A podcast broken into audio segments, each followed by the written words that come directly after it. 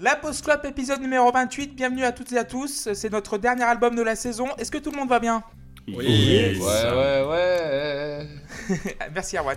Euh, vous nous écoutez sur SoundCloud, Spotify et euh, sur Twitter. Nous sommes là, toujours euh, là, underscore pose underscore club, sur lapostclub.fr également. Donc, euh, dernier album de la saison avant le, le bilan, l'épisode bilan. Donc, euh, aujourd'hui, nous allons parler du premier album du groupe de Boston, Boston, nommé Boston, sorti le 25 août 1967 sur le label Epic, 76, excusez-moi, sur le label Epic et produit par John Boylan et Tom Scholz. Donc, avant de parler de cet album, je vais introduire toute la petite équipe qui est avec moi. Oh oui, introduis-nous. depuis le début de la, de la saison de la Post Club qu'on a commencé en mai dernier. Alors euh, Loïs est avec nous, salut Loïs. Euh, oui, bonsoir à toutes et à tous. Est-ce que tu es allergique au homard Non, alors non, par contre, le champagne me donne des maux de tête, c'est incroyable. D'accord, c'est très bien. Euh, Luc est avec nous, salut Luc. Bonsoir, bonsoir, bonsoir, bonsoir. Est-ce que vous aimez le champagne?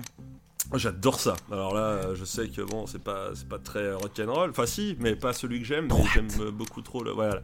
Mais j'a- j'adore ça, le champagne. Le bon champagne. Parce qu'il y a le bon et le mauvais champagne, attention. C'est Avec vrai. bon champagne, c'est quoi C'est Euh, le champagne. bon champagne, il fait des bulles, il mousse et tout, et il est bon. Alors que le mauvais champagne, il, fait, il mousse, il fait des bulles, mais il est pas bon. Euh, Sébastien est avec nous, salut Seb. Salut Euh, santé parce que tu bois un verre de café en ce moment. Euh, Exactement. Et oui, effectivement, euh, c'est pas du thé, hein, puisque c'est du café. Donc santé. Retrouvez euh, Oh. Seb en spectacle avec son nouveau sketch santé euh, le 24 à Paris, le 25 à Strasbourg et le 27, une date exceptionnelle à Bruxelles pour tous nos amis belges. Euh, Erwan du Château est avec nous, salut Erwan. Absolument bonsoir. Est-ce que vous aimez le panaché? Yes, euh, plus que ça, j'aime les ministres de l'écologie qui sont des gros enculés. D'ailleurs, euh, est-ce que vous saviez euh, que le petit Grégory adorait cette boisson euh, En effet, il savait pas nager. Oh C'est la dernière Ouais, de la saison slash bien. moins l'avant-dernière, donc euh, maintenant on lâche les vannes. Euh, Toujours pas d'Apple Music, hein. euh, voilà. Non, pas la musique, non. toujours pas la pomme, toujours pas la pomme. Euh, Tim est avec nous, salut Tim. Bonsoir. Est-ce que tu aimes le caviar? Euh, non, je préfère le gin. D'accord, c'est bien. Ça marche jamais. à chaque fois que quelqu'un me demande si j'aime quelque chose, je dis que je préfère le gin. Ça, ce Jean, c'est euh, la- Jean à frange, jean troué. Et retrouvez Ouais, non, mais spectacle non. avec son nouveau sketch euh, le Gin à Frange euh, le 26 à Montreux et le 27 au Festival d'Avignon. Et Ceci dit, un spectacle sur le jean à frange, en vrai, je paye. C'est peut-être long, non ça, ça- ça s'appelle un concert de Leonard Skinner et ça doit, ça être. Et, et dernièrement, JP est avec nous. Salut JP. Salut. Comment tu vas? Bien, et toi? Bah nickel, ça va. euh, le chat est parti depuis le- la quinzaine de jours qui est, qui est passée. Donc, euh, donc avant de euh, donner la parole à Ulysse pour, pour euh, poser la question pourquoi il a choisi cet album, je vais un petit peu résumer le Boston. Donc euh, le line-up du premier album est composé par Brad Delp à la voix, Barry Goudreau à la guitare rythmique, Fran Sheehan à la basse, Sib Achian à la batterie et le, et le dernier, mais pas le dernier, Tom Scholz aux guitares électriques et acoustiques, au clavinette, à l'orgue, à la basse, à la production, au mixage et à la direction artistique. Alors donc Loïs, pourquoi tu as son choisi. Boston?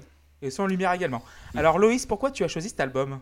Parce que j'ai une affection toute particulière pour, euh, pour cet album, pour l'histoire derrière l'album, euh, qui est euh, le fait qu'un type euh, qui sort des Mighty, qui bosse à Polaroid, décide d'enregistrer des maquettes tout seul chez lui sur un truc de piste et décide finalement, en reprenant tout ça, de faire un des meilleurs albums de rock de toute l'histoire. Parce que pourquoi un putain de pas Après, j'ai envie de dire, euh, ça sort comme ça, allez, c'est cadeau. Merci Zizi, au revoir, monsieur, dame. Euh, je trouve que la face A est une des meilleures jamais réalisées dans toute l'histoire de la musique. Euh, c'est un, scandale de qualité. Et euh, en ces temps ensoleillés, puisqu'on enregistre, on est en plein été, euh, le, le hasard du tirage au sort nous fait placer cet album à cette période et je trouve que ça colle mais parfaitement avec, euh, avec les balades dans les bois, le temps ensoleillé et tout le, tout le tintouin qui colle à- euh, au vocabulaire du soleil et tout ça. Donc, euh, donc voilà. Merci Loïs. Donc euh, je vais la... je poser la question. Donc euh, Seb, comment tu as découvert Boston? Eh bien, j'ai découvert Boston grâce à Loïs qui en a parlé lors de ma première participation à la Post Club. C'était sur euh, l'album de Toto, le premier album de Toto. Et il nous disait euh, Ah, ben ça me fait penser à Boston, ça me fait penser à Boston. Et euh, ben, moi, je ne connaissais pas Boston. Et du coup, bah, j'ai écouté ce disque et je, je comprends que Toto puisse euh, faire penser à Boston. hein, parce que chronologiquement, c'est dans ce sens-là. C'est Boston qui arrivait avant, hein, si je ne me trompe pas. C'est bien ça, 76. Et, euh, et, et je trouve ça même, euh, même tellement mieux en fait que ce premier album de Toto. Donc euh, d'ores et déjà, euh, spoiler alerte, euh, merci, merci Loïs, hein, voilà. Et puis, et puis j'ai kiffé, j'ai surkiffé même, donc j'ai hâte de, de vous en parler. Voilà. Merci Seb. Euh, Luc, comment tu as découvert Boston? Euh, saison 5, épisode 9 de Scrubs, euh, une des séries euh, qui est le plus cher à mon cœur et qui et l'épisode se, se termine sur une magnifique scène très émouvante avec cette chanson en fond alors que la moitié du casting fait semblant de jouer dessus. Voilà, et je, j'ai- je savais pas que c'était Boston jusqu'à ce qu'on me parle de Boston. je, je ne savais pas non plus. Je connais la série et Mais je savais pas. voilà, et donc du coup j'ai été très surpris en lançant cet album de dire Waouh Mais dis donc, c'est cette chanson incroyable que je m'étais toujours dit, il faut que je sache qui c'est, et, euh, et je le savais pas. Mais voilà, donc je connaissais un seul morceau, mais que j'appréciais déjà énormément. Très bien. Erwan, Exactement la même chose. très bien. JP, Euh, C'est bien. Non mais c'est c'est vrai en plus j'adore Scrubs, j'adore euh, cette scène finale. Je savais que c'était, enfin j'ai du coup je suis allé voir quelle chanson c'était, c'est Boston voilà. JP du coup. ouais, euh, moi c'est euh, Guitar Hero. Il y a More Than a Feeling dans le Guitar Hero et euh, voilà. Je connaissais en fait que cette chanson-là et j'avais jamais poussé plus loin. Et puis bah voilà. Ok. Et Tim du coup?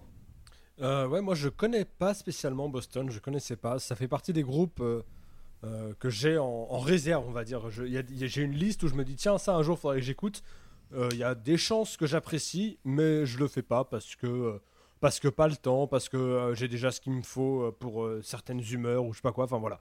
Pour une raison euh, que je ne saurais vraiment expliquer précisément, je ne connaissais pas Boston, mais j'y allais sans aucune réticence et avec plutôt les a priori positifs.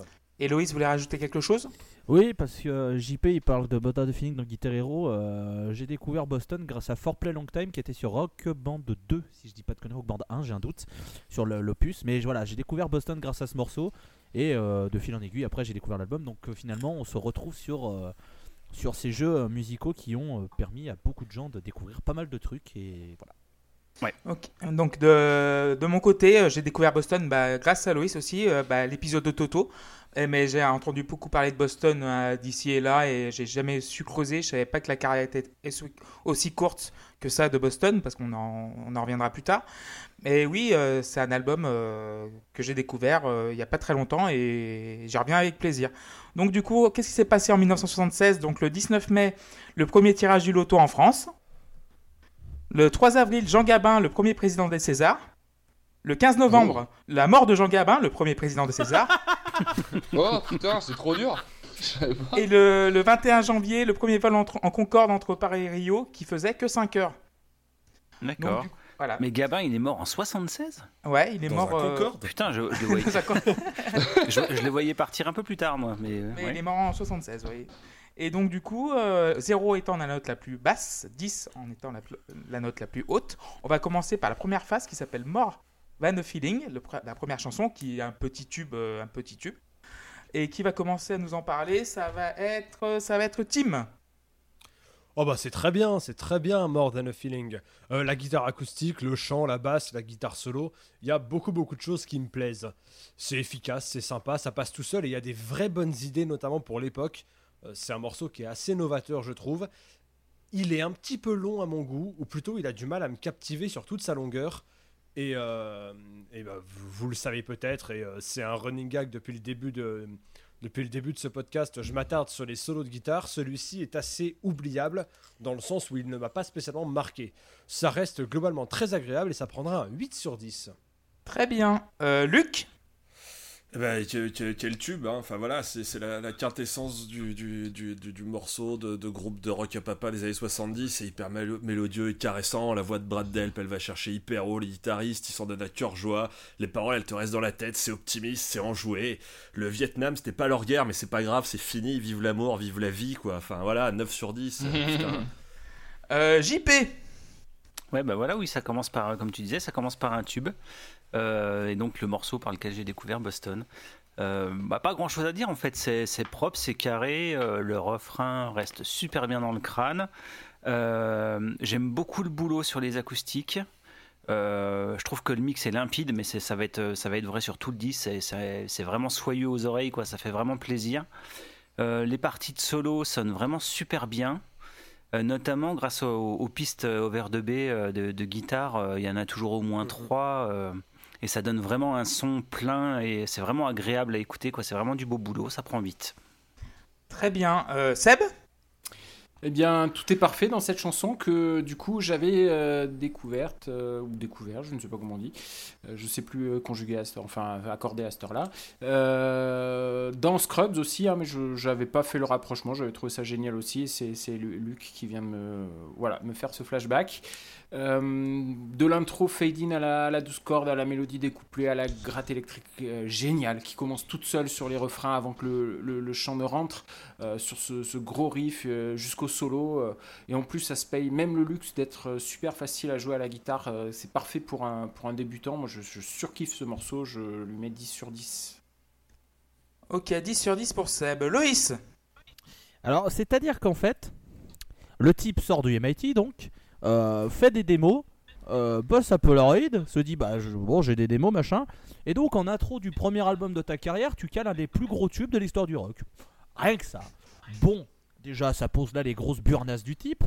Euh, Qu'est-ce que j'adore ce morceau. Mais ça, c'est typiquement, il fait 27-28 degrés, il y a un petit courant d'air dans l'air, vous marchez dans la rue, vous êtes bien. Vous vous sentez bien, vous êtes, vous êtes dans une bonne forme, vous êtes heureux de vous, vous avez envie de profiter de la vie, vous mettez ce morceau dans les oreilles et c'est fini. Plus rien ne vous attaque, vous êtes dans une bulle de bonheur, de bien-être. Et ce morceau, il fait du bien, mais il fait du bien. Euh, c'est, c'est, ce côté feel good. Il va dans mes veines et quand j'ai un petit moment de creux, les paroles, reviennent parce que More than a feeling, elles restent en tête, c'est enjoué, c'est, c'est super bien. Ce morceau est génial et donc ce sera un 10 sur 10. Premier 10 pour Loïs. Et on va terminer avec Erwan. Yeah, the Treader Tube. So much classic rock, you know. It's all about guitar. Yeah, just amazing. Euh, je, Tim le sait euh, sans doute, moi j'ai un problème avec les, les morceaux qui sont que des refrains. C'est un reproche que je fais souvent à, à Scorpion par exemple. Je peux pas blairer les morceaux euh, où le refrain est extraordinairement catchy et les, les couplets sont juste un arpège. Et du coup, ça m'a pas forcément. Je trouve que les couplets par exemple de ce, de ce titre sont assez anecdotiques. Au fond, on s'en bat les couilles, parce que c'est le refrain qu'on va retenir, mais bon, voilà. Donc, euh, c'est pas mon titre préféré du, du, du disque. Euh, ceci dit, ça coule tout seul. Je lui ai mis un 6 sur 10. Très bien. Excusez-moi, deux secondes, si je peux me permettre. Oui, Tim. Là, on a, le, euh, on a un mec qui vient de nous dire euh, j'ai un problème avec les chansons qui ne sont que des refrains.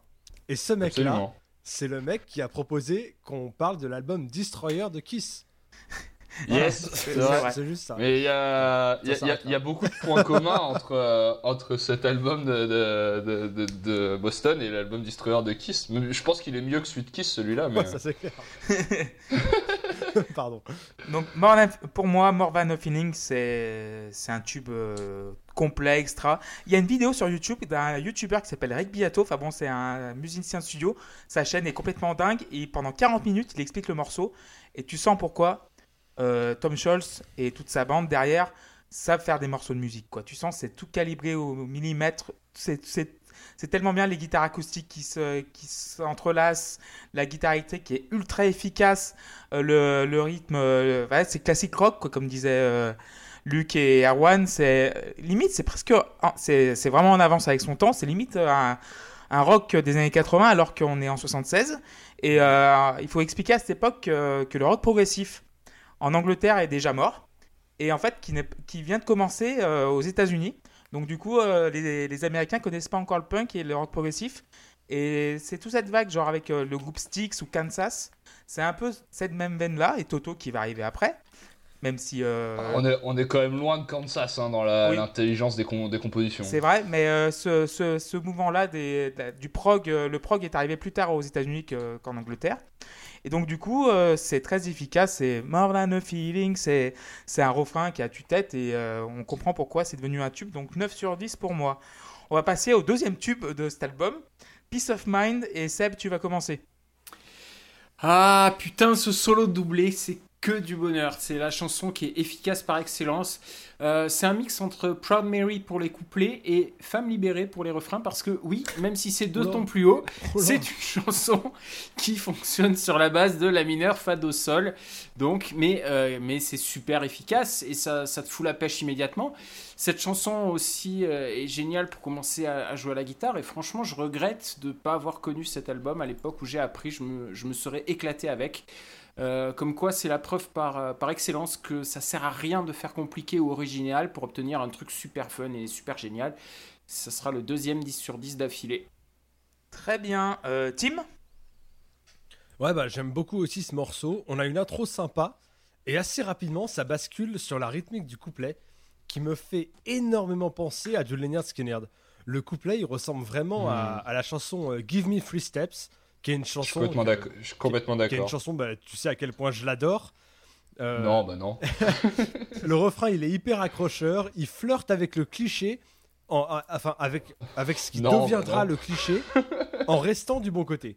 Enfin, c'est une grosse performance au chant, euh, une fois encore. Le solo avec les guitares qui se répondent, bah pour moi, ça renforce encore l'impression euh, Leonard Skinner. Et c'est pas mal fait sans être encore une fois brillant sur les solos de guitare. Peut-être qu'il y a une minute de trop dans la dernière partie. Euh, sur la fin, il se passe pas spécialement grand chose. Enfin, ça reste un morceau que j'aime beaucoup. Euh, je fais des parallèles avec Leonard Skinner. Leonard Skinner, c'est un de mes groupes préférés. Donc, ça prendra un set euh, bien mérité. euh, une excellente expérience que ce Peace of Mind. Très bien. Euh, Erwan? Yeah, no, we love acoustic guitar and so much classic rock. Uh, we love classic rock. It's amazing. Euh, je le trouve plus accrocheur que le premier morceau, que More Than a Feeling, euh, ce, ce Peace of Mind, parce que globalement, je le trouve mieux rempli. Euh, le solo est extraordinaire, le refrain est, très très bon, il y a le riff de pont aussi est très très bien qu'on a sur le, solo. Donc voilà, ça coule tout seul et j'ai mis euh, 7 sur 10. Ok, Erwan. JP Ouais, là encore, on est en face d'un truc très classique, super efficace. Euh, ça coule vraiment tout seul. Il y a un gros boulot sur les chœurs.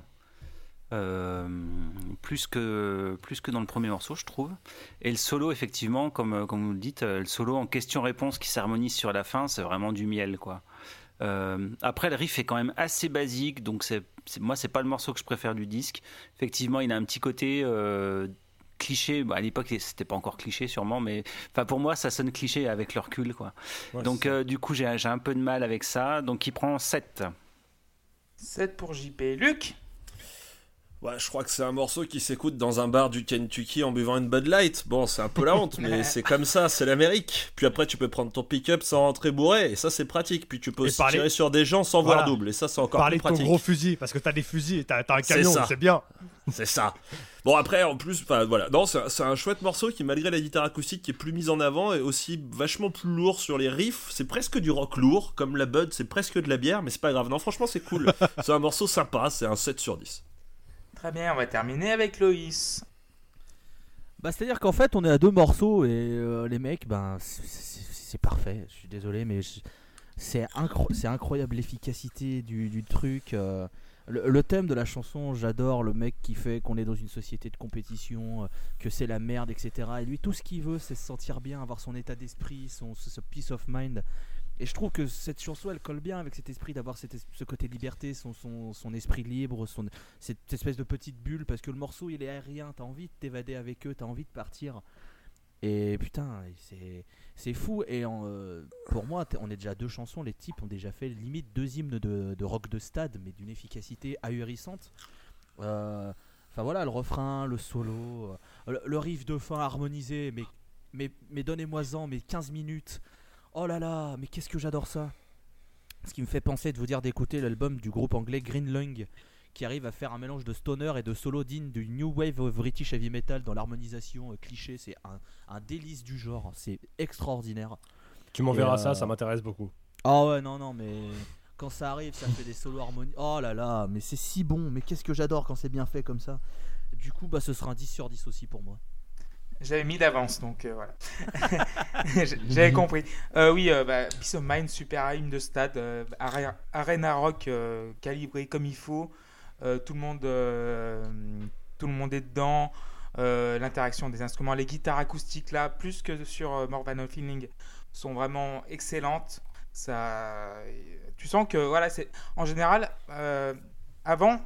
En fait, c'était le parent pauvre un peu la guitare acoustique dans le rock. Et là, Tom Scholz a vraiment poussé les potards de sorte que, que tout soit visible et, et, audible de toutes les parts, enfin, de tous les côtés. Et finalement, tu sens que c'est un, tu sens que voilà, c'est un hymne de stade euh, imparable quoi. Et J'ai pas grand chose à dire de plus, mais je le préfère. Enfin, je le je préfère a Feeling, mais Peace of Mind est quand même un très très bon morceau, donc je mettrai 8 sur 10. Donc on va passer au troisième morceau, donc euh, le dernier de la façade déjà. Donc For Play Long Time, et qui va commencer? Ça va être Luc. Foreplay Long Time, morceau en deux parties. Tout d'abord, euh, Foreplay, les, les préliminaires. hein, euh, et effectivement, la, la première partie virtuose au clavier me rappelle mes performances en préliminaire avec les doigts insérés, rire gras. Euh, Enfin, du coup, ouais, non, gros changement de cap du coup sur ce morceau parce que voilà, on a des sonorités hyper prog. Donc d'abord avec ce clavier qui donne le change aux instruments sur un petit jam frénétique, et puis derrière le clavier reste sur euh, le morceau, alors qui nous rappelle Boston et tout, mais qui vient surtout moi et ça me surprend carrément parce que du coup je m'attendais pas à écouter euh, Yes ou Toto. Enfin voilà dans les et du coup ça me déstabilise un peu. Je suis pas, enfin voilà, je, savais pas trop quoi en penser. Il y a le solo final qui vient un peu tout rattraper, mais moi ce morceau, enfin je sais pas, c'est- il arrive un peu comme un cheveu sur la soupe. Et puis alors il y a ces putains de claps à la fin qui me saoulent. Genre euh, allez, on applaudit s'il vous plaît, tous ensemble, allez on y va et tout. Et c'est hyper fatigant, donc moi j'ai mis que 6. D'accord, 6 sur 10 pour Luc. Euh, Seb? Euh, donc la première partie est top hein, et le Hammond il est absolument génial. Par contre la, deuxième partie eh ben, elle est encore plus géniale. Euh, le break acoustique Well I'm taking my time. voilà, je, avec les chœurs, je veux ça en intraveineuse jusqu'à la fin de mes jours. Euh, Qu'est-ce que j'aime ça? C'est brillant, comme brilliant comme disent les, les, Anglais et Doctor Who. Là encore les accords sont, sont extrêmement simples et on s'en fout parce que ça sonne et que ça fait du bien et ça sera mon troisième 10 sur 10 et euh, je me suis fait la même réflexion que Loïs quand j'ai découvert cet album. Oui, c'est une putain de face A et c'est peut-être la meilleure face A que j'ai jamais entendue. Très bien, Seb. JP Ouais, j'aime bien ce morceau euh, parce qu'il a un petit côté prog, effectivement, en deux parties. Euh, j'aime particulièrement le passage euh, foreplay euh, avec l'orgue euh, qui m'a fait penser un peu à du Deep Purple, la manière de jouer euh, le son. Euh, mais je trouve que ça fonctionne super bien, la montée, tout ça. Euh, et puis un petit relâchement juste avant d'attaquer la partie long time. Euh, je trouve que les, parties, euh, la fin de la partie long time marche très bien aussi, elle est vraiment excellente. Un beau travail sur les voix, les guitares acoustiques, les électriques, enfin bon bref, tout sonne de feu. Et puis j'aime beaucoup l'ostinato de basse sur les couplets, je trouve ça super efficace. Euh, donc euh, ouais, pour moi c'est c'est le meilleur morceau du disque, il prend 10. 10 sur 10 pour JP. Euh, Tim Ouais, bah désolé de péter l'ambiance. euh, même si la première partie elle est bien, euh, musicalement elle est sympa, je comprends pas ce qu'elle fait là. Elle arrive un peu au hasard, ça ressemble pas totalement à un vrai morceau, et je lui en veux vraiment parce qu'elle casse un rythme qui était vraiment bien installé avec, euh, avec les deux premiers morceaux.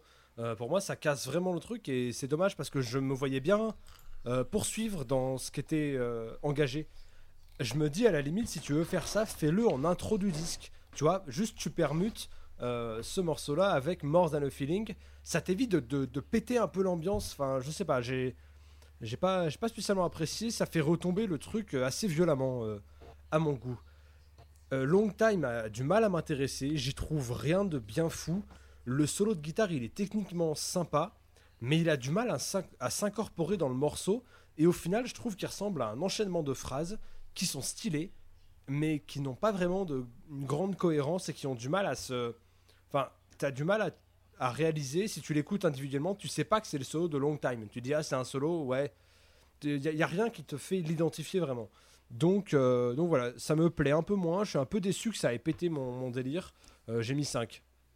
5 sur 10 pour euh, Tim. Et euh, Erwan moi, c'est le morceau qui m'a fait prendre le disque au sérieux. Euh, ça m'a pas mal intrigué de trouver un titre aussi long comme ça.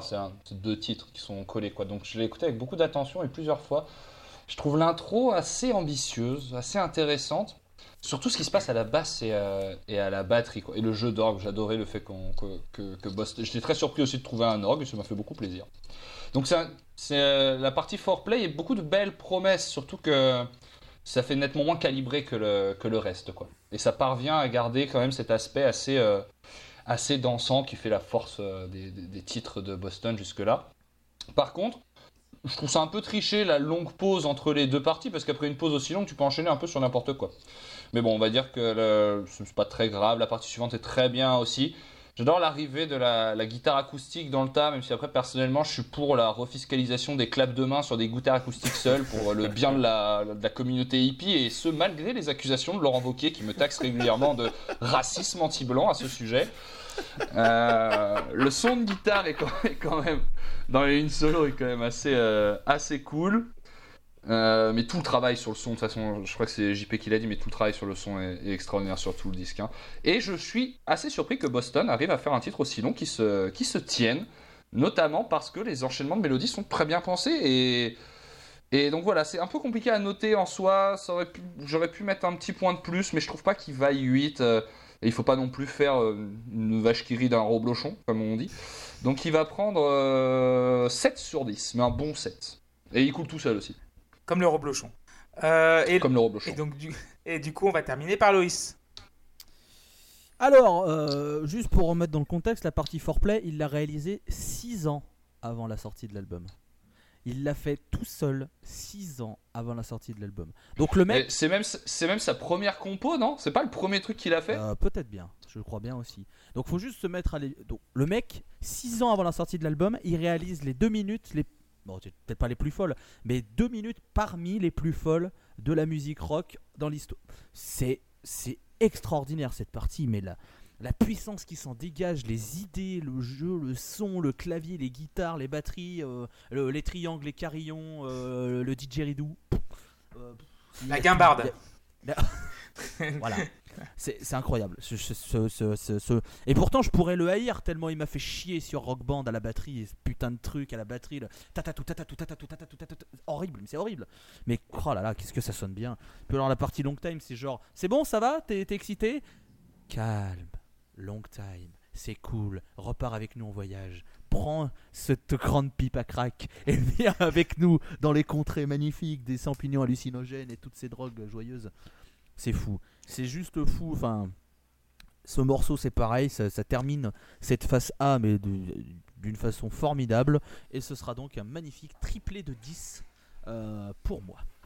Très bien. 10 également pour moi parce que on ne dit pas assez. En plus d'être un super guitariste, Tom Scholz est un super or- organiste. Ça, on a tendance à vraiment l'oublier. Un claviériste aussi hors pair. Il joue entre l'orgue et le clavinette. Clavinette qui, qui est censé faire la basse finalement dans ce morceau. Et euh, en fait, c'est un intro vraiment, for- euh, c'est foreplay avec euh, cette ride un peu jazzy. Et donc c'est vraiment totalement. Bah, il l'a composé en 70, donc à l'époque. Deep Purple avait déjà sorti deux albums et ça me fait penser vraiment au deuxième album de Deep Purple quand, j'y repense. Et c'est vraiment, ça va à, toute vitesse, à toute berzingue. Et après, les guitares arrivent, c'est l'impression d'être emporté par le vent, le- les tornades, l'ouragan, tout le bordel. Et après, tu as le, long time qui est une, partie rock beaucoup plus classique, mais qui, est, qui marche de ouf sur moi et qui. Les, guitares acoustiques, c'est vrai que les guitares acoustiques et les claps, euh, c'est bah, en deux minutes. Mais dans le contexte du morceau, c'est vraiment euh, incroyable. Pour moi, c'est le meilleur morceau de l'album. Donc il prendra 10. Et on, nous avons déjà fini la première phase, messieurs. Est-ce que vous voulez un petit quiz? Allez. Oui Allez. des quiz, Donc euh, des vous, vous nous écoutez sur euh, Spotify, sur SoundCloud et sur le Twitter. Vous nous retrouvez sur la underscore pause underscore club et sur lapauseclub.fr. Excusez-moi, je me racle la gorge, j'ai un petit chat qui traîne. Donc euh, première question, combien d'a- combien d'albums a sorti Boston? 7. 6. 6. 6 albums.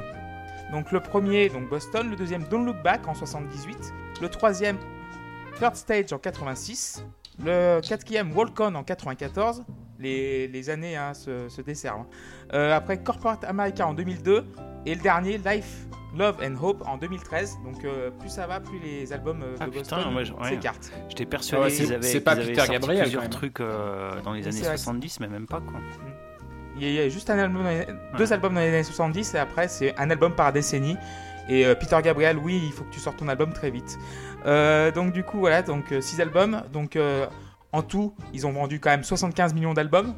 C'est quand même euh, pour 6 va. albums le, Allez, le, le ratio est 70 du premier, donc ça va. voilà, c'est quand même euh, le ratio euh, vente euh, proli- enfin euh, vente euh, quali- voilà, qualité prix est assez élevé.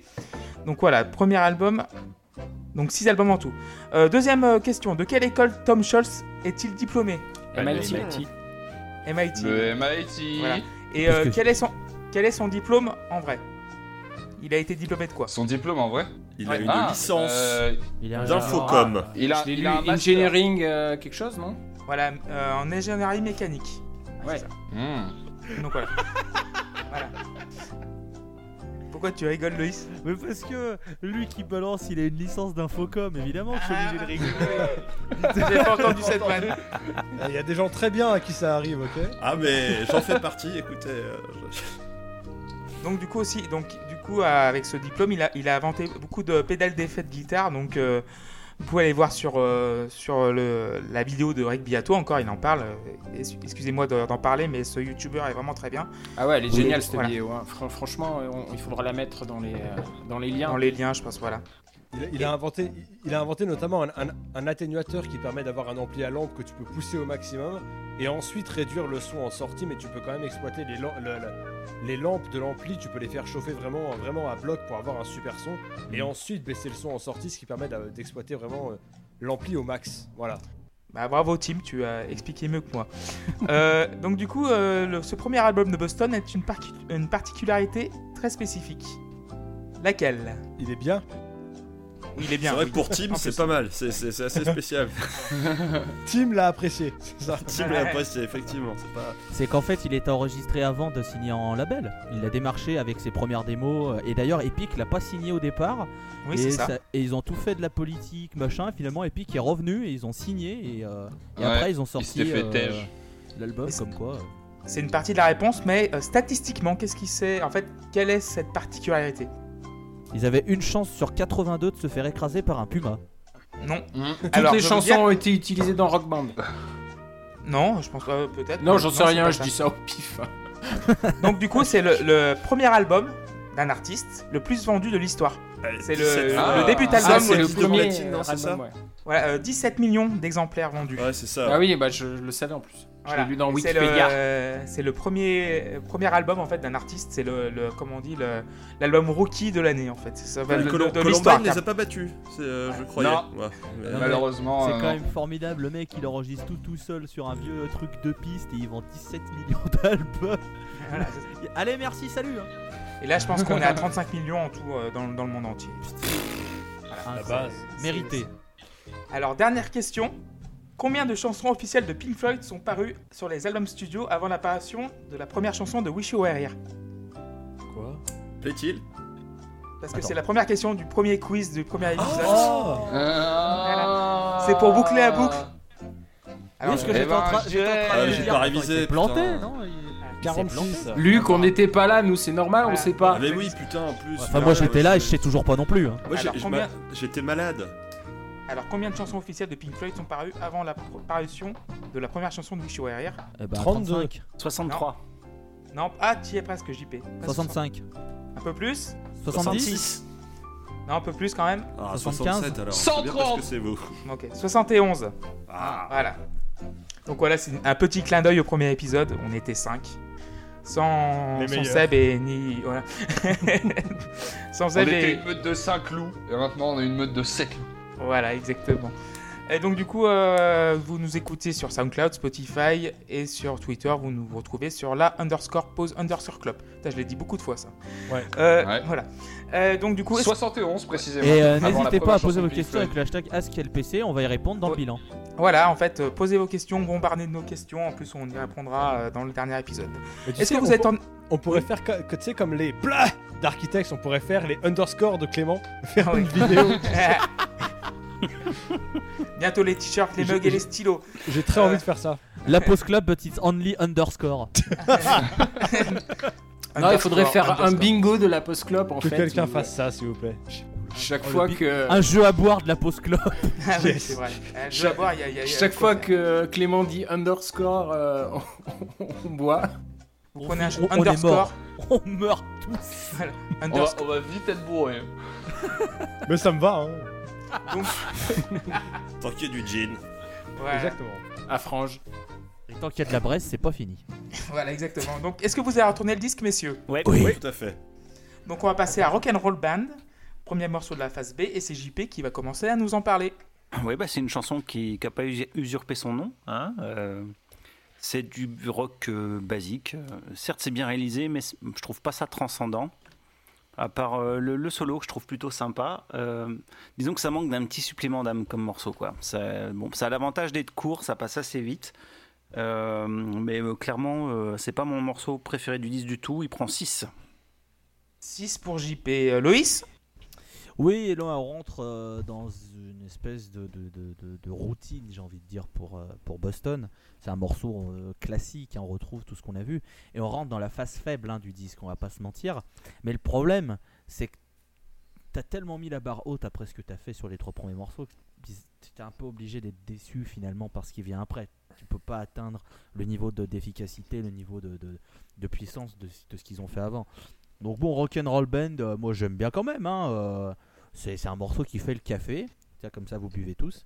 Et Parce que si on fait un bingo, ça c'est sûr d'être dedans. Euh, la voix de Brad Delp, elle est formidable, hein, ça faut le dire, euh, le redire. euh, c'est vraiment un putain de chanteur.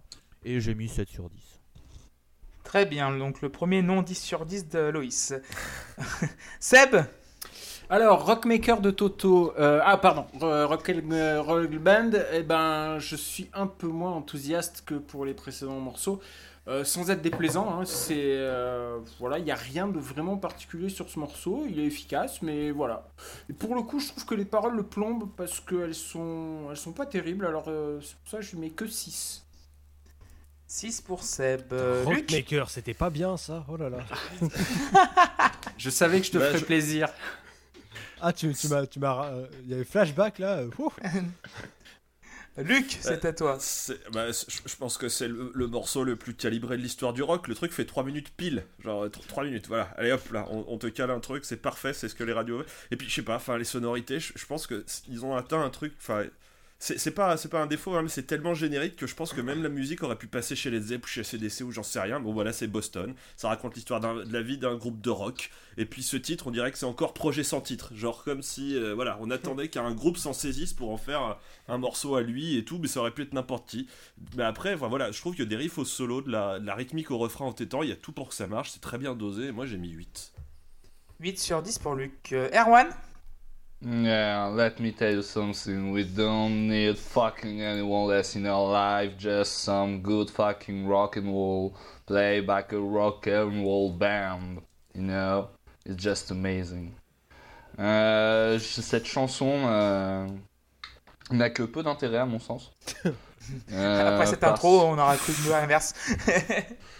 Parce que, euh, à part, il y a quelques breaks qui, qui, qui fonctionnent, mais euh, oui, elle est très très générique. Et ce qui me dérange par rapport au- aux autres titres qu'on a pu écouter, les deux premiers notamment, où j'avais déjà un peu sous-entendu que c'était un peu générique, c'est que pour le coup, même pour l'époque, ça c'est cliché. Et du coup, j'ai mis que 5 au morceau. Et ça coule quand même tout seul. hein, mais- 5 pour Erwan. Et on va terminer par Tim. Ouais, alors moi j'ai un petit souci avec ce morceau. Euh, si on commence par le couplet, là aussi je retrouve les éléments qui me font penser à du Leonard Skinner dans la rythmique. J'aime beaucoup le morceau, jusqu'au refrain que je trouve euh, assez faible en fait. Quand tu prends les deux premiers morceaux de l'album, là, en fait t'es es content parce que tu dis ah ça construit un couplet sympa et tout. Et tu te dis on arrive au refrain, allez bim Et en fait bah non. enfin, je m'attendais à beaucoup mieux sur, sur le refrain et il me déçoit assez régulièrement. Euh, c'est un peu rattrapé par le fait que c'est rattrapé par le, le fait que le solo de guitare marche mieux que les autres pour le coup j'ai l'impression. Euh, mieux que ceux qu'on a entendus depuis le début. Celui-ci il est vraiment sympa et il est plus intégré au truc. Euh, mais j'ai mis 6 parce que voilà je suis déçu par ce refrain qui ne me propulse pas aussi haut que ce à quoi je m'attends Ok, moi j'ai mis 7 sur 10. En fait, ce morceau me fait penser à un morceau, à une deep cut des Eagles du deuxième album, qui s'appelle Desperado, qui s'appelle Out of Control. Et donc, du coup, c'est un, un rock qui va tout droit, toute berzingue, et qui finit un peu en cacahuète. Mais c'est- en fait, moi j'adore ces, ces, ces rocks, ces shuffles un petit peu déjantés. Classique, hein, vraiment euh, pas original pour un sou, mais moi j'aime beaucoup. Et du coup, ça prendra 7 sur 10. euh, 7 sur 10. Mais t'es en train de me dire que les Eagles ont fait des albums? Oui, oui. Oui, Ils ont fait fait un best-of Oh là Ils ont- Ça c'était ça c'était gratuit. Ouais, C'était gratuit, c'est vraiment Oh gratuit. putain. Euh, et donc du coup, ouais, donc, euh, mais le deuxième album des Eagles, c'est très bien. Ok, Euh, bah si- j'écouterai alors. Euh, on va passer à Smoking, donc euh, ou la Grange, comme euh, comme euh, comme euh, comme, euh, comme on dirait. Donc du coup, euh, Loïs, vas-y, excuse-moi. Bah non, mais tu m'as flingué mon intro. Bah ouais, je l'ai noté, ZZ top sur 20 là.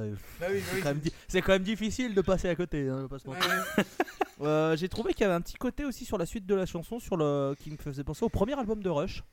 Euh, faudra que tu réécoutes, je pense, Oh. Clem. parce que, Oui, je pense, Mais, ouais. mais ouais, j'ai- ça m'a fait penser au rock'n'roll de Rush du premier album qui voulait ressembler à Led Zeppelin et qui au final ils ont compris qu'il fallait pas faire du Greta Van Fleet et, et faire des trucs pinés de 45 minutes avec euh, de la flûte de pan. Euh, Il y a un côté Deep Purple aussi, j'ai trouvé un moment. Ah, clairement, oui. Euh, par contre, je trouve que le morceau est euh, voilà, ça fait le café au plus tôt, ça fait le joint. Hein, vous avez compris ce que ça parle de fumer de la drogue, Yes. la weed et tout Ah, ça, le- rigolo, la drogue. c'est rigolo le- ça, bravo. le- voilà, le, hein. je vais aller mourir moi.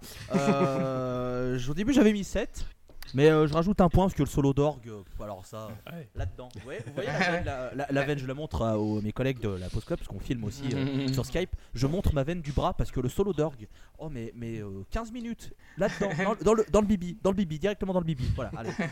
Donc 8. Ok, ok, 8 sur 10 pour Loïs. Euh, Tim Non, mais moi je suis un peu comme Loïs, c'est-à-dire que euh, j'ai des faiblesses et parmi, parmi ces faiblesses, bah, le solo d'orgue, voilà. C'est-à-dire que Deep Purple, les Doors, tout ça, c'est bon. Bah, ça, c'est un peu dans la même veine. Tu te dis, ah ok, tu mets un solo d'orgue, c'est sympa. Et en fait, tu le laisses se dérouler, tu fais, en fait, c'est quand même bien. Et en fait, comme il dure une minute 30, tu fais, ok, d'accord, c'est bon, t'auras une bonne note. Euh, à part ça, c'est un classique rock vraiment pur et dur, mais c'est toujours avec plaisir. Euh, après le solo d'orgue, il y a un passage qui est plutôt original et bien senti, avec un instrument que j'ai eu du mal à identifier. J'ai pas trop su ce que c'était, vous allez sans doute me le dire. C'est sympa, ça marche, ça réinvente pas la roue, euh, mais ça fait le taf. Je préférerais toujours euh, Rock'n'Roll de Led Zepp euh, que ça, mais j'ai mis quand même un 7 à ce Putain, morceau. heureusement. Bah oui. Attends, quand même. Pas déconner non C'est l'arbitre. Ok, ok. Euh, Seb? Euh, alors la chanson en elle-même, euh, bah, elle me plaît pas. hein. Le, le riff de guitare rock à Azizi, euh, déjà entendu mille fois, euh, j'ai- j'aime pas du tout. Par contre, euh, voilà, le solo de Hammond, euh, putain, qu'est-ce que c'est bon, quoi. Le passage où il plaque les accords, c'est juste orgasmique pour moi. C'est euh, Est-ce que ce serait pas un peu orgasmique Et retrouver euh, Erwan avec son nouveau sketch orgasmique euh, le 3 décembre à l'Alhambra à Paris et le 4 décembre à la Altony Garnier de Lyon. Et il y a une date à la MJC de Charleville-Mézières, on me l'apprend à l'instant. Et, euh, et, le 7 ju- et le 7 juillet, il passe à Saint-Julien-Monamolette à la MJC Patrick Montel. Putain, ça, Julien Molin-Molette. Euh, Sachant que l'é- l'étape euh, rock euh, orgasmique, c'est l'étape qui est juste après le org à RSA. Oh là là, oh là Oh là là, Et oh là là des scores. Ah, ça sent la fin de saison. Et ça on retrouve de en saison, spectacle avec son rock RSA le 4 Moi, je à l'ai Non, non, mais il, il va faire un duo avec Laurent Wauquiez, c'est pour ça. Oh là là, oh là là ça tire à balles réelles, messieurs, dames bon Bon, euh, Smoking. Euh, je suis pas spécialiste de Deep Purple, mais j'ai vraiment euh, beaucoup beaucoup pensé à, à John Lord chaque fois que chaque fois qu'on entend de l'orgue sur ce- sur cet album. hein. C'est- De l'orgue ou de vraiment- Il est vraiment très très oh. très bon. hein. Ouais. Et voilà, bon, comme bon, la chanson, bon bah du coup c'est pour moi c'est juste ce, ce- ce passage d'orgue et je lui mets 7 sur 10. 7 sur 10 pour Seb. Euh, JP Ouais, bah voilà, je crois que tout a été dit. C'est un riff ultra classique. Euh, heureusement, effectivement, euh, c'est sauvé par un, un super solo de clavier qui, bah, qui rappelle Deep Purple, c'est clair. Euh, et j'adore le pont, euh, qui, est- vraiment super chouette et qui permet euh, au morceau de s'éloigner du, chemin balisé que son riff initial laissait présager. Donc ça, c'est vachement agréable. Donc au final, c'est vraiment un très bon morceau, même si le riff au départ, euh, t'es un peu sceptique. Donc il prend 8. Ok, et on va passer à Luc.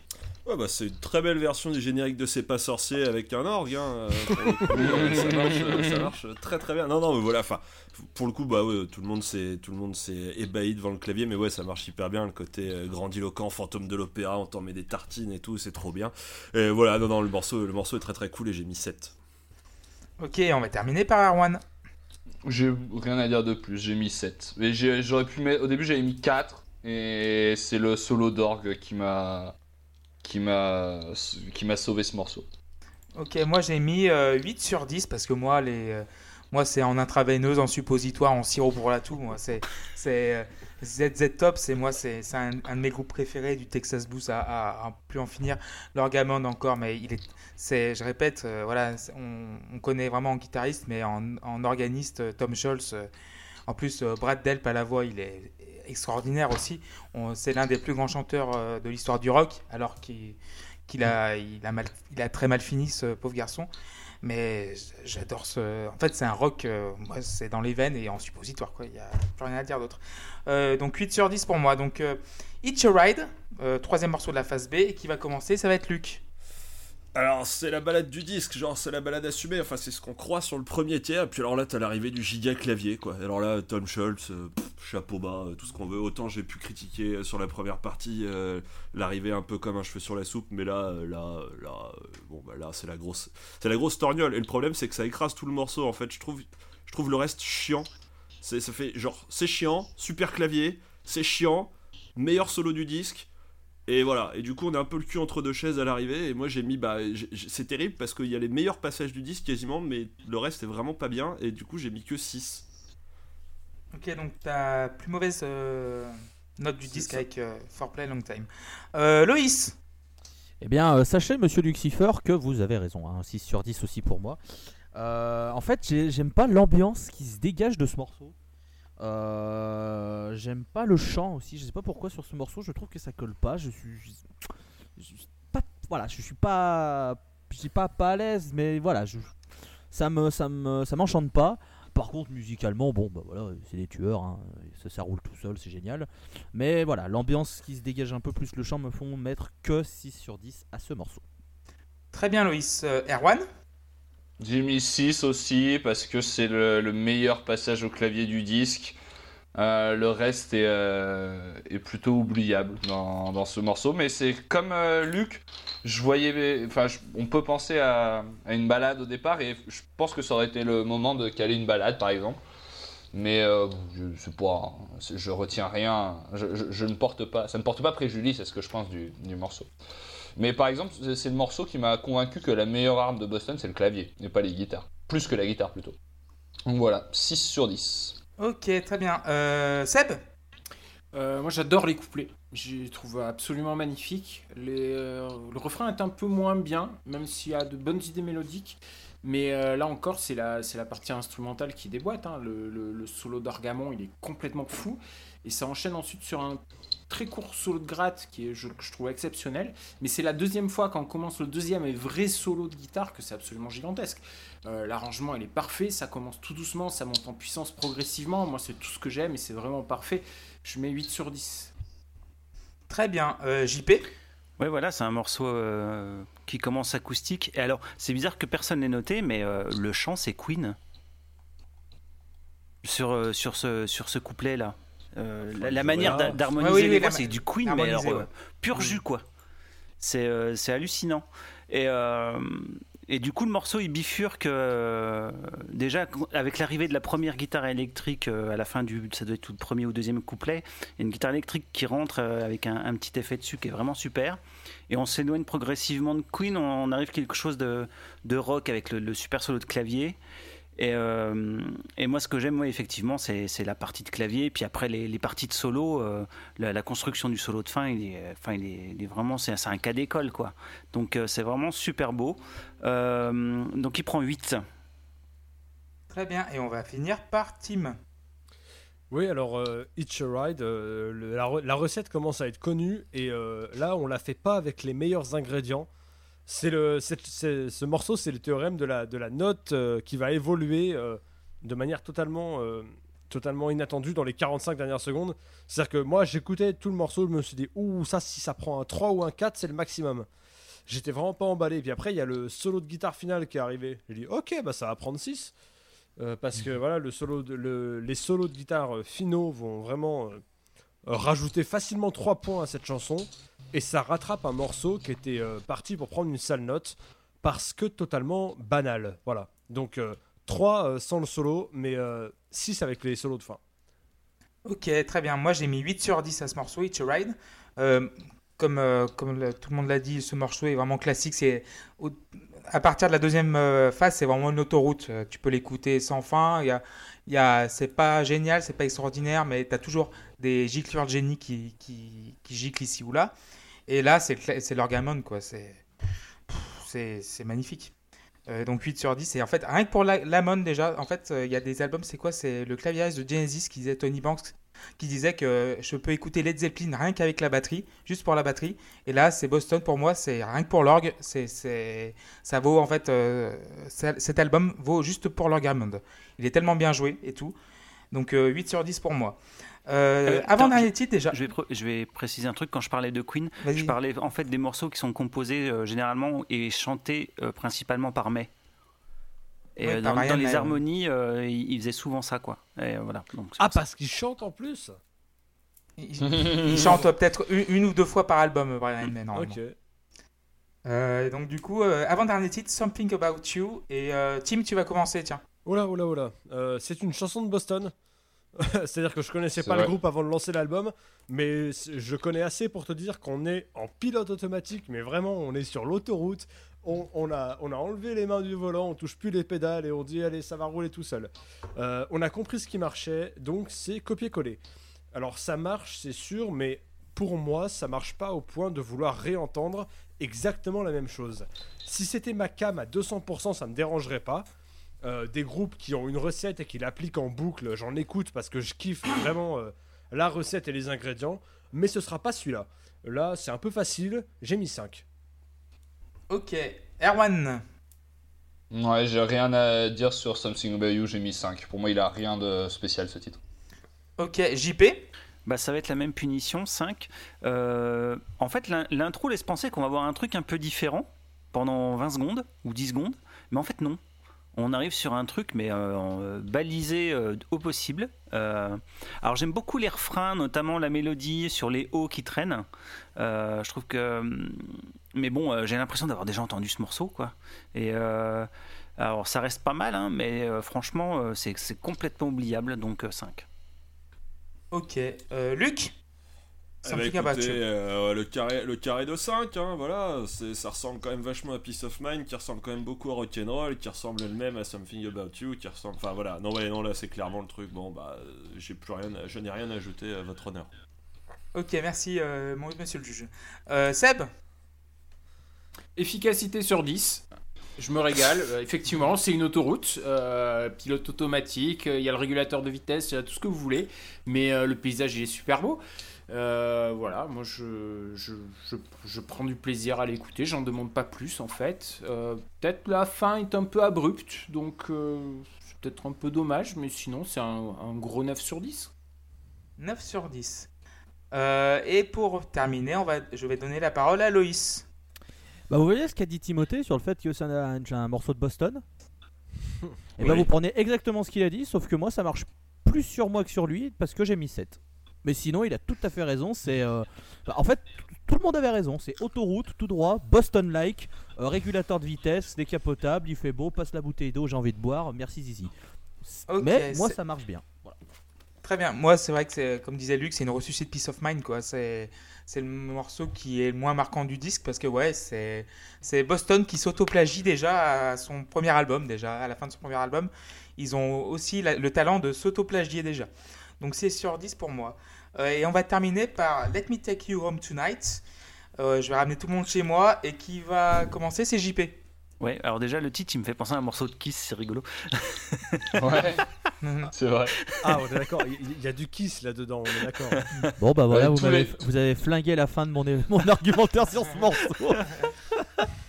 Donc on finit l'album en douceur, euh, toujours la même recette, mais bon, euh, quand c'est fait avec goût, euh, euh, voilà, rien de plus à ajouter de ce que j'ai déjà dit par rapport au morceau précédent, on retrouve les mêmes qualités. Euh, à noter la présence quand même d'une guitare slide qu'on n'avait pas eu depuis le début. Euh, c'est la première fois du disque, ça, touche une petite, ça apporte une petite touche sympa. Euh, je trouve ça quand même mieux que le morceau précédent, donc je lui ai mis 7. Ok, 7 sur 10 pour JP. Euh, Erwan. Et ben à ce stade, je m'attendais vraiment à pas retenir grand chose de, de- ce dernier morceau. Je, je pensais. euh, J'ai même commencé à faire autre chose, je crois, quand je, quand je l'ai écouté la première fois. Et c'est pas loin d'être le cas, même si je trouve qu'il se passe dans le début du morceau un truc un poil différent, un peu plus dépouillé, je sais pas, qui m'a plus accroché en tout cas. euh, qui, met, qui met mieux le chant en valeur, je sais pas. la- Enfin, en tout cas, ça m'a plus plu. Je me suis dit. euh, ça ferait une bonne scène de, ça ferait une bonne chanson de, scène romantique dans une série dont on parlerait en disant mais si tu sais dans cette série que Duchovny il essaye de pécho la meuf qui joue la sœur de Mark Wahlberg dans son avant-dernier film on n'aurait pas les noms tu vois mais on aurait ce truc euh, en tête. Et euh, j'adore David Duchovny. Et euh, je dirais donc que c'est un bon dernier morceau en soi qui euh, en plus hein, la particularité bien sûr contrairement aux autres de couler tout seul d'une façon euh, très autonome. Je lui ai mis euh, 6 sur 10. 6 sur 10 pour Erwan. Euh, Luc. Eh ben, c'est- sympa, ils ont laissé un générique de fin en fait euh, à l'album. C'est euh, exactement ça. c'est- tout doux, c'est tout mielleux, on ralentit le tempo et tout. Et puis à la fin, on se rappelle quand même qu'il faut faire un espèce de, de baroud d'honneur quand même parce que c'est du rock'n'roll et tout. Donc on- ça pète, mais ils sont hyper emmerdés, ils savent pas comment terminer, donc pas fade out. Et moi ça m'a gavé que le morceau, enfin voilà, il soit un peu. euh, genre, on sait Ouais, pas puis les trop fade comment out, c'est. Satan. hein. Et puis voilà, on peut on plus est- faire des fade on out est- on est quand même aujourd'hui en d'accord et 2019 tout. enfin. Et du coup, bah, moi je trouve que ah, le, le morceau, la- la- l'album se termine sur la, mauvaise note pour moi parce que je lui ai mis que 4 sur 10 du coup. D'accord, 4 sur 10 pour Luc. Euh, Seb? Euh, feu d'artifice pour terminer, oui, c'est un générique de fin, euh, mais, mais voilà, moi j'aime bien les génériques, j'aime bien rester jusqu'à la fin des films. Euh, le chant sur le premier couplet me fait chavirer, il est tellement beau. Euh, les refrains sont, parfaits, c'est la chanson parfaite pour finir le disque, et puis il y a ce, petit solo euh, clair et puis saturé que je trouve génial. Et puis euh, il y a la partie énervée pour finir le morceau et pour finir le disque, c'est parfait, c'est génial, c'est... Là encore, il y a une suite d'accords avec des accords qui sont super simples, mais tout le talent, tout le génie dans l'arrangement et dans le, sens des mélodies vocales fait que, ça fait un, dernier 10 sur 10 pour finir ce disque. Très bien, Seb. Euh, Tim? Ouais, alors moi j'étais un peu méfiant euh, au fur et à mesure de mon écoute parce que je sentais qu'il y avait de moins en moins de morceaux et je sentais la balade arriver. Et j'étais un petit peu, euh, un petit peu anxieux parce qu'au fur et à mesure de l'écoute, je, je sentais qu'elle qu'elle approchait, qu'elle était là quoi. Et au final, c'est moins pire que ce que j'avais imaginé, ça passe assez bien. Pour autant, je sais pas trop quoi en dire. Dans certaines harmonies du chant, ça fait un peu penser à Kiss et j'ai encore un, un symptôme post-traumatique donc euh, ça me rebute un peu. C'est-à-dire que euh, je, je les ai vus sans le vouloir et, euh, et voilà. Alors pour, pour continuer le parallèle, dans l'album qu'on a fait Destroyer, il y a cette chanson qui s'appelle Beth qui est qui, est génial. qui est ce qu'elle est. Voilà. Incroyable, mon dieu. Et d'ailleurs, ils, ils terminent leur concert là-dessus. Déjà, c'était interminable. Et, je, et ils commencent la chanson. Je fais Oh putain, c'est vrai qu'il y a ça. Quel enfer. et euh, voilà. À, à- à la décharge de Boston, ils tombent pas dans le sucre à ce point-là. Mais euh, bon, pour autant, euh, pour autant, il n'y a pas grand-chose de, de plus à sauver. J'ai mis 5 parce que je suis gentil et parce qu'ils m'ont fait passer un bon moment. Voilà. Mais Ok, c'est- et et- et c'était pas la peine de faire aussi long. Ok. On va terminer par Loïs. Let me take you home tonight. Euh, ouais, bah, c'est une chanson d'amour et comme je déteste l'amour, ça m'emmerde. Euh, c'est la deuxième de suite, donc bon les gars, euh, je pense que ça a du pécho sur ce morceau. Oh là là. Oh dans les booms américaines à mon avis, ça a dû. Oh là là, je veux pas savoir. Ah là Mais là. ça a dû. À mon avis, ça a dû. Euh, pff, la fin, elle est mais, moi je trouve, je suis pas emballé. C'est quand même du sirop de sucre liquide sur du marshmallow euh, saupoudré de sucre glace avec, euh, avec quelques petits euh, daims, du caramel, des oreos, enfin du sucre. Et du, sirop d'érable aussi, je pense. Ouais, voilà. ouais. Rajouter, rajouter du sucre, c'est mielleux as fuck. La fin, c'est du kiss. Mais c'est du kiss, mais sur. Oh là là J'ai l'impression que les mecs qui se réveillent, ils ont fait Putain, mais on a un groupe de rock de stade, merde Eh ben on fait du kiss voilà. Ce qui me fait beaucoup rire. Contrairement au morceau où t'es là, t'es en train de. T'es tranquille avec ta meuf, tu fais un petit slow, machin, et à la fin, euh, c'est c'est parti, tu, tu, tu fais autre chose. Donc bon, je termine sur un 6 sur 10.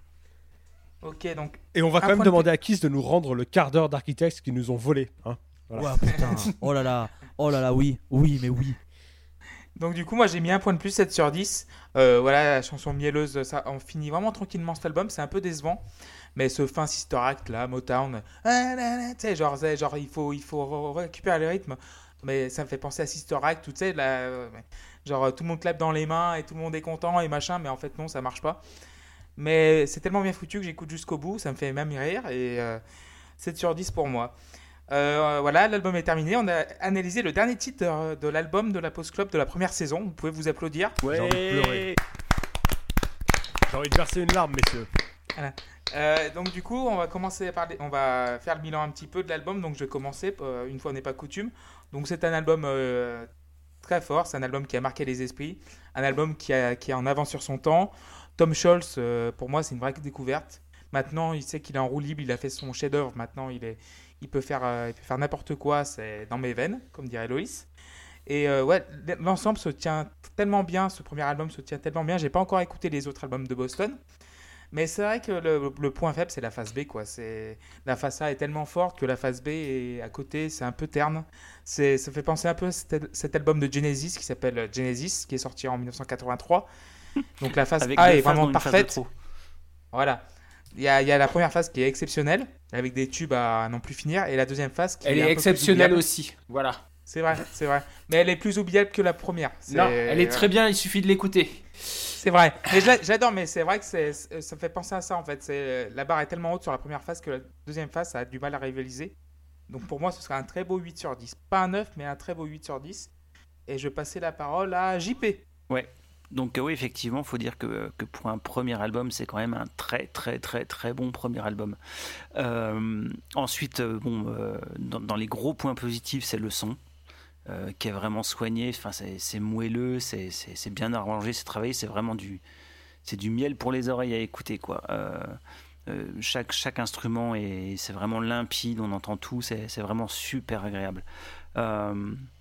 Mais euh, en même temps, pour euh, tout agréable que ce soit, euh, ça manque un peu parfois d'originalité et ça manquait des fois un peu de folie. Du coup, je suis un peu embêté pour la note. Donc, on va dire un bon gros 7 qui tend vers le 8. Euh, en tout cas, c'est un album que j'aurais plaisir à réécouter, notamment bah, en vinyle parce qu'il a, il a un son de feu. Et, en fait, ça m'a donné envie de découvrir le reste de la disco. Donc, bah, merci Loïs pour ça. D'accord, merci JP aussi. Euh, Luc? C'est très difficile de faire un, un- un bilan vraiment de ce disque dont je me rends compte de l'écart entre mes notes. C'est-à-dire qu'il y a des morceaux effectivement complètement iconiques du rock et de l'époque et tout, et d'autres c'est un peu plus en pilote automatique. Et c'est un peu comme Toto, c'est un peu comme plein de groupes. Quand on les juge un peu maintenant, ça nous, ça nous marque moins, ça nous percute moins, alors qu'à l'époque j'imagine que ça a dû être un giga choc et une, grosse grosse claque. Donc j'ai envie de mettre un 7, mais qui veut pas dire grand chose finalement pour moi. C'est un 7 vu d'aujourd'hui. J'imagine qu'à l'époque ça aurait été bien plus haut et tout, parce que je me serais dit, mon dieu, c'est incroyable, ces mecs viennent de, de, de- de changer un peu aussi la face du rock de leur côté et tout. Et, c'est- et c'est, c'est- ouais, non, c'est, c'est compliqué. Mais voilà, mais de très que de toute façon, pour More Than a Feeling, enfin voilà, il y, a des- il y a, il y a des très très beaux trucs. Et puis, enfin voilà, et puis, le, et puis l'orgue, et puis tout ça. Donc voilà, un, un 7, un, un beau 7 sur 10. Merci Luc. Seb? Moi j'avais hâte, hein, comme je vous ai dit, d'entendre ce disque depuis euh, que Loïs en avait parlé dans la, ma première participation à la Post Club sur l'épisode de Toto. Euh, quelle belle découverte, hein. quel premier album, quel génie musical pour prendre tout ça, euh, les arrangements, la production, les, instruments doublés, ça fourmille d'idées géniales euh, de, production de partout. Quelle incroyable maturité, quelle incroyable intelligence artistique pour un premier album. Alors oui, il faut le, il faut le replacer dans le contexte de l'époque, hein, comme on, on avait dit pour, pour Kiss quand on a, on a parlé de l'album de Kiss. Pour moi, c'est peut-être, euh, même certainement, ma, ma plus belle découverte du podcast euh, avec euh, Mars Red Sky. deux albums proposés par Loïs. hein, vous en conclurez ce que, ce que vous voulez, mais merci beaucoup Loïs. Euh, voilà, Euh, sans aucun doute aussi l'album qui a été le plus simple à apprivoiser de tous ceux que j'ai pu découvrir grâce à ce podcast. J'y reviendrai, euh, j'y reviendrai. C'est- sûr, 9 sur 10 pour moi. Très bien, Seb. Euh, Erwan Ouais, c'est vraiment un bon disque. Mais c'est un disque qui m'a beaucoup angoissé à, à décrypter en fait sur le papier parce que je trouve qu'il nous pousse euh, dans la difficulté qu'on a parfois à décrire euh, la musique. Parce que, euh, en fait, je trouve qu'à un moment on manque de mots pour parler d'un rock comme ça. Et en tout cas, moi, je, je- je- ressens ça, et c'était difficile de le poser sur papier parce que, et même, je pense que ça, montre les limites parfois de, de- la façon dont on aborde les albums dans la post club parce que euh, on a tous dit euh, grosso modo la même chose en fait sur, euh, sur, chaque, sur chaque morceau, hein, même si les notes changent. Et une fois qu'on a dit, par exemple, on prend le solo d'orgue, le solo, le solo d'orgue il est bien, mais on va, on va, on va pas tous les sept dire le solo d'orgue il est bien. Pourtant c'est ce qu'on fait. Et moi ça me, ça m'angoisse beaucoup en fait de me retrouver face à ça. Ça m'angoisse pas que vous, que vous le disiez ni même que ça existe, mais c'est, du coup ça me pose question. Je me rends compte que je ne sais pas parler de ce genre de disque. Et euh, ça, mis à part, c'est un extraordinaire album qui est, même si euh, il est très classique euh, et difficile du coup à relire aujourd'hui, possède quand même des atouts qui étaient nouveaux pour l'époque. Il est très bien mixé. Il y, a de- il y a les deux morceaux, la Smoking et euh, Rock'n'Roll Band, qui sont, je trouve, trop clichés. Something About You qui est oubliable, mais le reste est très, très, très solide. Donc je lui ai mis euh, 6 sur 10, mais je, ça, ça fait partie des disques qui, en tant que personne qui doit parler de musique, euh, me sont angoissants. Ok, euh, donc du coup, je vais passer la parole à Tim. Oh bah c'est un album sympa, c'est un album qui passe tout seul. Euh, C'est de très bonnes choses, un ensemble qui est efficace, qui a sans doute inspiré beaucoup beaucoup de monde et qui a posé certaines bases, euh, notamment du hard rock des années 80 je pense, et euh, entre autres. hein. Est-ce que je vais le réécouter? Euh, Je crois pas pour beaucoup de morceaux. Je vais en retenir certains, notamment les deux premiers, mais pas spécialement beaucoup plus. Au final, c'était de la culture. Maintenant, euh, voilà, je connaissais pas Boston. Maintenant, je peux dire que je connais et que j'aime bien. C'est un album facile à écouter. Et puis voilà, c'est un album feel good, bonne humeur pour, pour terminer la saison. Et voilà, une bonne découverte, même si, euh, même si voilà, c'est pas non plus l'album que je retiendrai de cette saison. euh, c'est euh, c'est un, c'est un bon album que je suis content d'avoir écouté et euh, d'avoir échangé, que je suis content d'avoir échangé autour de ce disque avec vous. C'était long à faire comme phrase, putain. Voilà, Et du coup, tu mettrais la note de? 7. 7 sur 10. Et donc, je vais passer la parole à celui qui a choisi le disque. C'est Loïs. Vas-y. Euh, déjà, je tiens à remercier euh, Seb de ne pas être rancunier parce que je, peux être euh, quand même une, sale race quand il s'agit de noter des albums qui peuvent avoir un, penchant personnel assez prononcé ou juste une, affection assez prononcée. Et je vois que il n'y a pas de, rancune et que tu as apprécié ce que j'ai pu te faire découvrir et ça me fait plaisir. Pourquoi j'ai proposé cet album? Parce que dès ça fait partie des albums qui, me viennent en tête dès qu'on me demande un, de mes albums préférés. Et en fait, pour être très honnête, c'est pas l'album que j'aime, c'est la face A. Le reste, comme vous avez compris dans mes notes, euh, c'est- c'est- c'est c'est oub- c'est oubliable. Il n'y a rien qui, moi, m'a plus marqué que ça, même si c'est très bien fait. Mais pour moi, la face A, c'est- inhumain d'avoir réalisé ça, surtout quand c'est ton premier album, que tu as tout fait tout seul, ou presque, il y a deux trois petits, deux, trois petits trucs que, tu sors du MIT et que tu pourrais avoir une autre carrière et qu'au final tu es, à la tête d'un des plus grands groupes euh, de rock de stade de, de, de- l'histoire, j'ose dire. Donc, euh, donc ouais, moi je, je trouve que c'est comme vous l'avez dit un album qui est facile à écouter mais qui est pourtant riche de pas mal de choses. Mais ce qui est fort c'est qu'on sent pas cette richesse. C'est-à-dire que tout, tout semble fluide, tout semble s'enchaîner très très bien. Et pourtant, quand on écoute, ben, on se dit tiens, il y a cette partie de guitare, tiens, cette partie de clavier, tiens, euh, la batterie est intéressante, tiens, le chant est vachement bien, tiens, il y a le double machin. Et euh, c'est ce que j'aime aussi dans les albums, c'est euh, la faculté de réussir à coupler la facilité d'écoute et la richesse. Ça veut pas dire que des albums compliqués ne sont pas bons, et inversement, ça veut pas dire que des albums beaucoup moins riches en termes de, composition, etc., ne sont pas intéressants non plus. Mais, mais voilà, en fait, cet album, il cumule tout ce que j'aime, c'est-à-dire des compositions super intéressantes, une histoire derrière que j'adore raconter, parce que j'aime beaucoup raconter des histoires à propos des, albums, des petites anecdotes, etc. Euh, de la qualité euh, musicale, et puis, ben, euh, après avoir proposé Crack the Sky, je trouve que c'était très dommage, Erwan. Rest in peace. Tu nous manqueras. Je trouve que c'était bien aussi de proposer un album qui fasse, qui fasse feel good pour montrer que je ne suis pas qu'un simple, euh, qu'un simple connard dépressif, mais que je peux aussi écouter des choses qui respirent le soleil, la bonne humeur, et que finalement euh, terminer l'album, euh, terminer la saison sur un album qui respire le, le- le bien-être, bah, c'est aussi un message pour pour pour cette équipe que j'aime énormément parce que ben Oh. je suis euh, Oh, non non mais beaucoup. euh, je suis, je suis vraiment très très heureux de faire cette émission et, et même s'il y a des albums que, que j'ai pas aimé, bah, ça reste quand même des découvertes. Il y a plein de choses que j'aurais jamais pu écouter sans, sans vous. Et, et voilà, et je suis très content euh, par le hasard du tirage au sort que ça termine sur, euh, sur, sur mon album et, et je suis content que vous l'ayez vous l'ayez bien apprécié euh, à plus ou moins grande échelle. Et je suis très impatient de faire la saison 2 parce que j'ai envie de découvrir d'autres choses. Ok, bah merci beaucoup Loïs. Et tu mettrais la note de. Ah oui, c'est vrai. Euh, du coup, je, je suis encore en hésitation parce que je- 9, j'ai l'impression que c'est trop élevé, mais 8, j'ai l'impression que c'est, c'est, un peu moins bien. Et, et comme je suis dans un mood de bonne humeur, de bien-être et de, de, de, de joie, je vais mettre 9 sur 10 euh, pour, pour, euh, pour cet album, même si c'est plus la face A qui prend le, le 9, mais disons que la face A prend 10 sur 10 et l'autre prend beaucoup moins, donc je décide de- d'être sympa et de noter un peu plus pour récompenser la face A, donc ce sera un, un 9 sur 10 pour, pour cet album.